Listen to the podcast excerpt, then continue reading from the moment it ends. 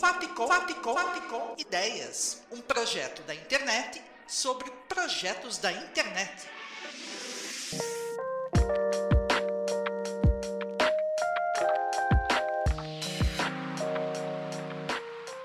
Este é o podcast Fapcom Ideias. Eu sou Isabel Oliveira. E eu sou Arthur Silva. Hoje, no primeiro episódio do Fapcom Ideias, temos como convidado o professor doutor Armando Sérgio dos Prazeres, criador da coluna do Instagram Segunda Palavra, que traz trechos literários e poesias para iluminar as nossas segundas-feiras. Sol de Mayakovsky, Augusto de Campos. Brilhar para sempre, brilhar como um farol, brilhar com brilho eterno. Gente é para brilhar, que tudo mais vá pro inferno. Este é o meu slogan e o do sol.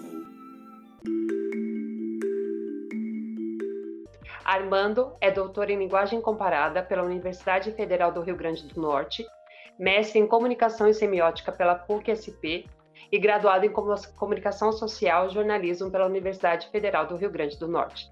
Tá certo, Armando? Tá certo. Esqueceu só, alguma é, coisa? é, não, não, não, tu esqueceu não. Disse até muito. É, é literatura comparada. É só Ah, tá.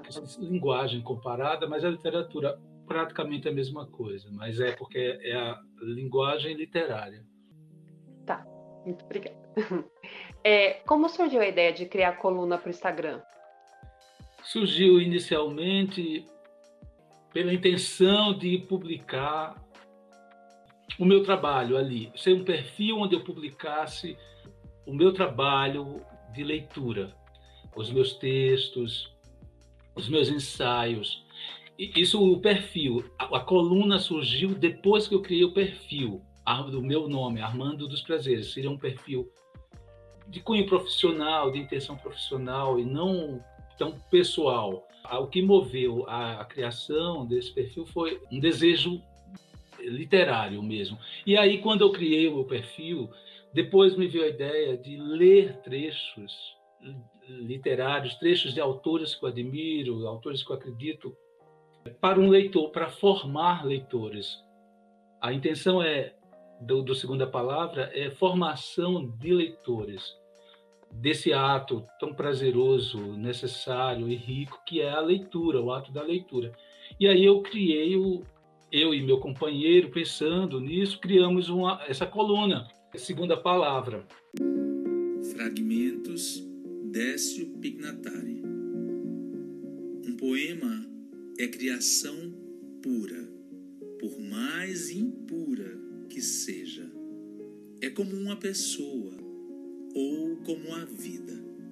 Por melhor que você a explique, a explicação nunca pode substituí-la. É como uma pessoa que diz sempre que quer ser compreendida mas o que ela quer mesmo é ser amada. O segunda palavra quer dizer o segunda palavra exatamente porque não, a primeira é dos autores, a primeira é dos criadores e a segunda é a minha. Eu coloco a minha palavra a serviço desses autores que eu leio e que fazem minha cabeça, que fazem, que iluminam o meu caminho, como você disse no início, que a segunda palavra ilumina as segundas-feiras. Então, esses autores iluminam meu caminho para que leitores possam acessá-los ou fazer deles companheiros também de, de, de seus caminhos. É, eu ia perguntar por que eh, você escolheu a segunda palavra. E como é que foi o design do segunda? Que você coloca a segunda, tipo, sem o A, na outra linha palavra e juntos do, o A, as duas palavras. Como é que foi esse design? Você se inspirou em alguma coisa? Ao criar o nome, a ideia, essa imagem, digamos, verbal, segunda palavra, que, que, que a gente resolveu num- numa espécie de, de painel, isso, isso vem do, do- das minhas pesquisas ao longo de todos os tempos em que eu me tornei leitor de poesia, leitor de literatura. Eu penso sempre a palavra não como uma, um, um caminho estático, só verbal, só visual, só sonoro, apenas sonoro. Eu penso sempre a palavra como uma, um signo eh, plurivalente. Sempre eu penso o verbal visualmente, sonoramente. Então, daí, com esses, esse meu gosto pela palavra verbo e vocal visual, me fez também criar essa, esse painel, esse, essa espécie de cenário, essa marca identitária do, do, da coluna, com essa brincadeira, aproveitando sempre, aproveitando o, o, o A final, tanto para a segunda quanto para a palavra. E foi aí que nasceu. Interessante porque nada disso é industrial, nada disso é, é, é profissionalmente falando, é, tem um acabamento industrial. Não, é sempre artesanal, como assim como minha leitura é artesanal, minha leitura é um artefato da voz, é uma espécie de canalizar através da voz a minha viagem pela leitura. Então esse painel que aparece sempre a cada leitura, a cada segunda a segunda-feira, ele também traz isso, essa minha performance é, artesanal, orgânica, afetiva, visualmente. Quando a gente vê as postagens, você vê, a gente vê todo esse cuidado, esse trabalho que você tem de, da, do figurino, do, do cenário, da iluminação, ou até às vezes da trilha que você coloca. Aí até ia perguntar como é que é feito esse processo se você faz um dia, se você alguém te ajuda, te auxilia. Eu e meu meu companheiro, a gente faz junto. Ele ele aparece sempre na, lá na, nos créditos, direção e produção. A gente faz junto, mas ele tem o jeito, ele que, que opera a câmera. É, gravamos sempre aos domingos, porque ao longo da semana eu vou pensando em que texto eu vou oralizar, eu vou veicular e também na forma como eu vou fazer isso, da forma como vai ser a minha, a minha intenção de oralização, a minha intenção de leitura. E aí, ao longo da semana, eu vou pensando, no final da semana a gente se junta, eu passo para ele as minhas, as minhas intenções, as ideias que eu tenho, e, e domingo a gente grava. O que mais dói Patativa do Assaré. O que mais dói não é sofrer saudade do amor querido que se encontra ausente, nem a lembrança que o coração sente dos belos sonhos da primeira idade. Não é também a dura crueldade do falso amigo quando engana a gente, nem os martírios de uma dor latente, quando a moléstia o nosso corpo invade. O que mais dói o peito nos oprime e nos revolta mais que o próprio crime não é perder da posição um grau. É ver os votos de um país inteiro, desde o pranciano ao camponês roceiro, para eleger um presidente mau. E a gente fez o primeiro, que foi sobre foi a, foi a leitura de um poema de um poeta dos que eu mais admiro, Haroldo de Campos, que falava exatamente sobre a poesia, um poema chamado Explicação.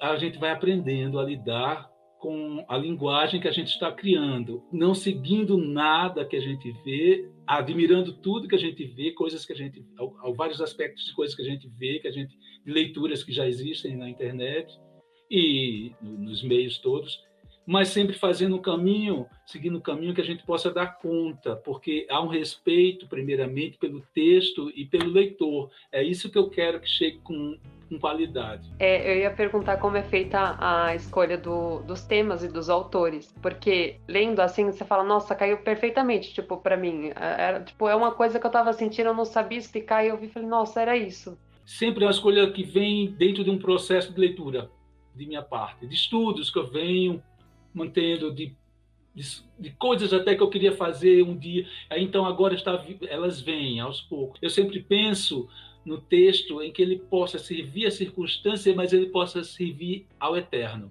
ao leitor eterno, ao leitor invisível, porque o texto literário, a meu ver, ele é um texto fecundo, ele não é um texto que aponta a um único caminho de apreciação. Então esse texto precisa tocar o leitor em algum ponto. Acróstico do Botafora. Aos manos de Manaus, nós mesmos. Fora, burra, fora, onipotente, fora, lacral, fora sem brio, fora omisso, fora narcisista, armadura, fora rei de intrigas, fora a ordem do regresso. Já era.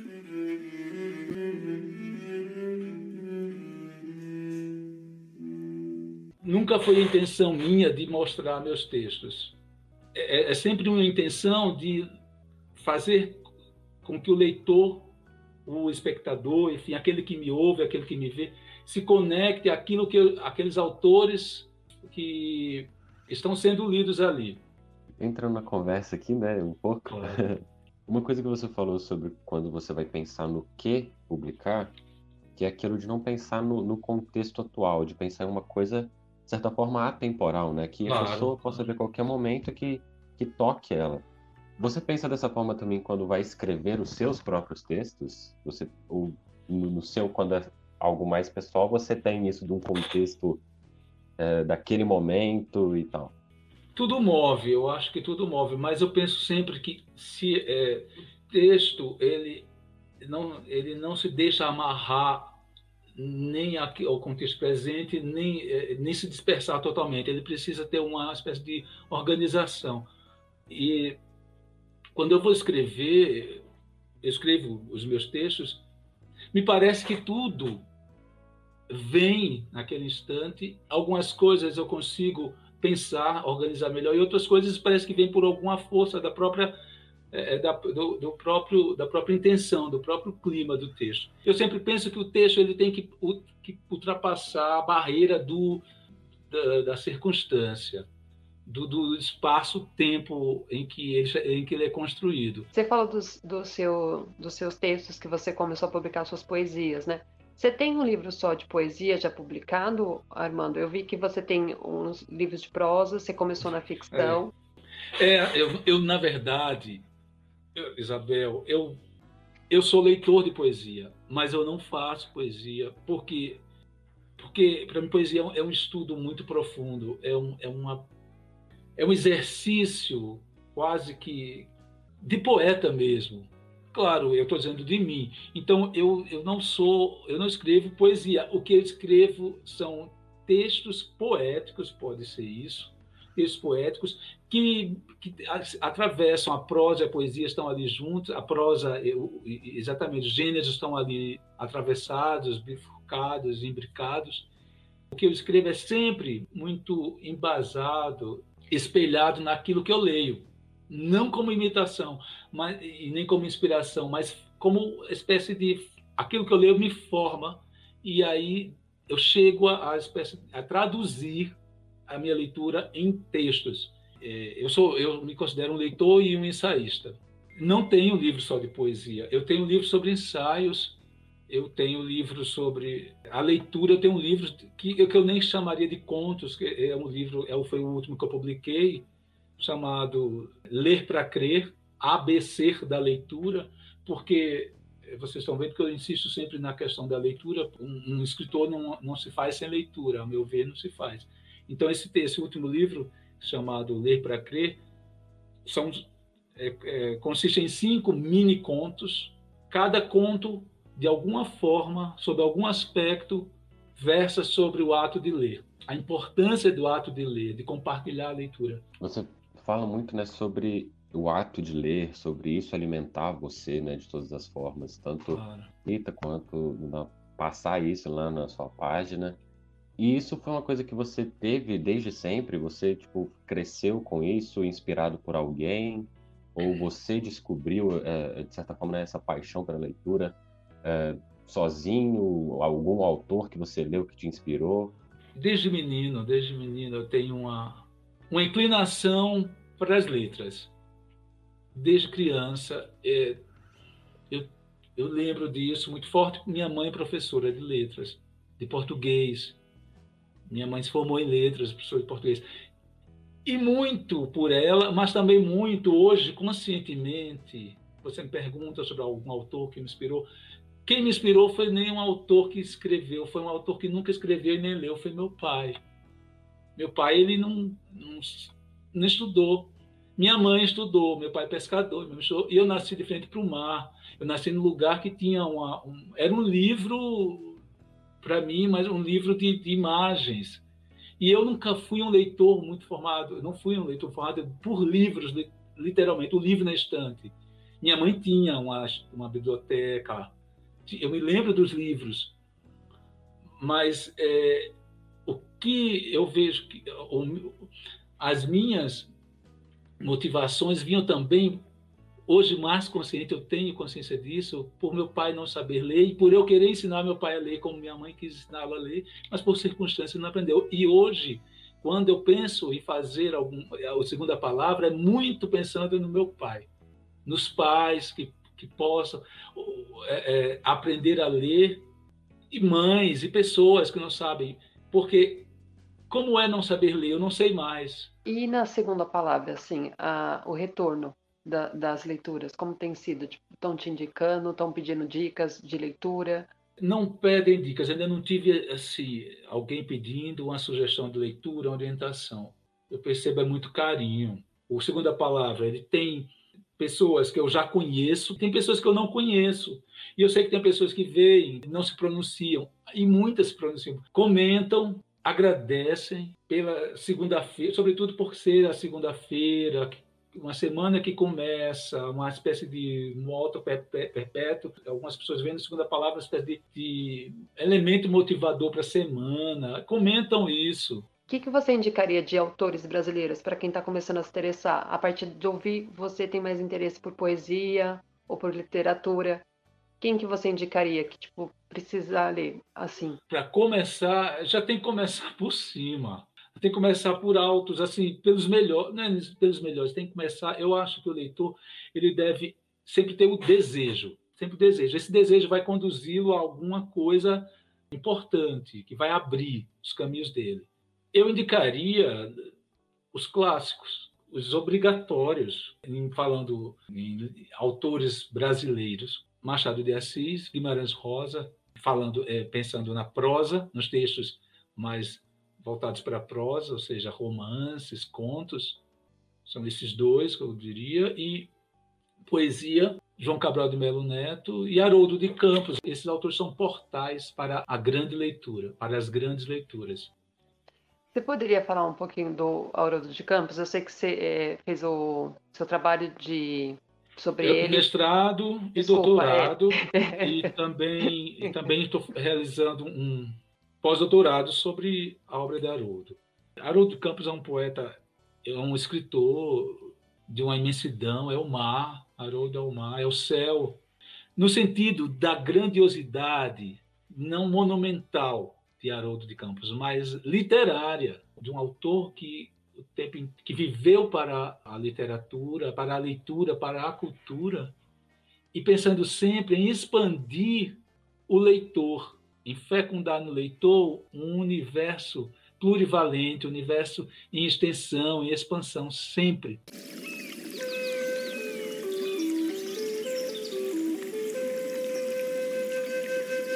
Não há um sentido único num poema. Quando alguém começa a explicá-lo e chega ao fim, então só fica o ex do ponto de partida. Beco. Tente outra vez, sem saída.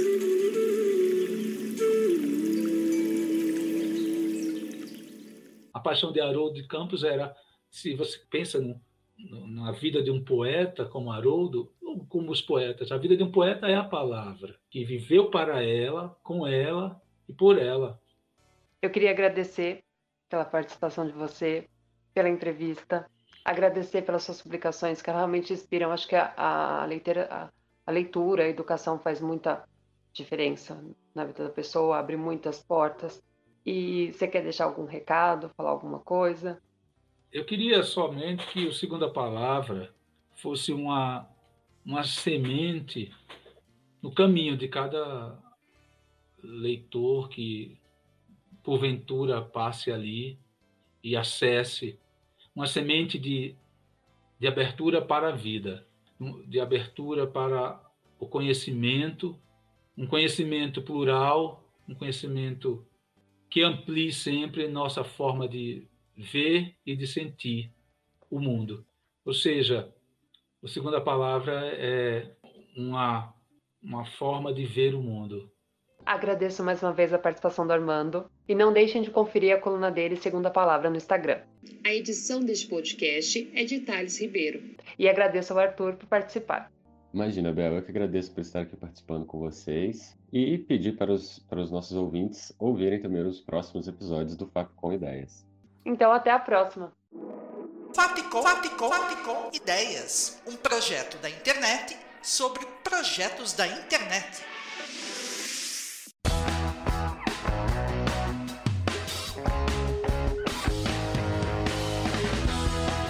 Rádio Fapcom. O som da comunicação.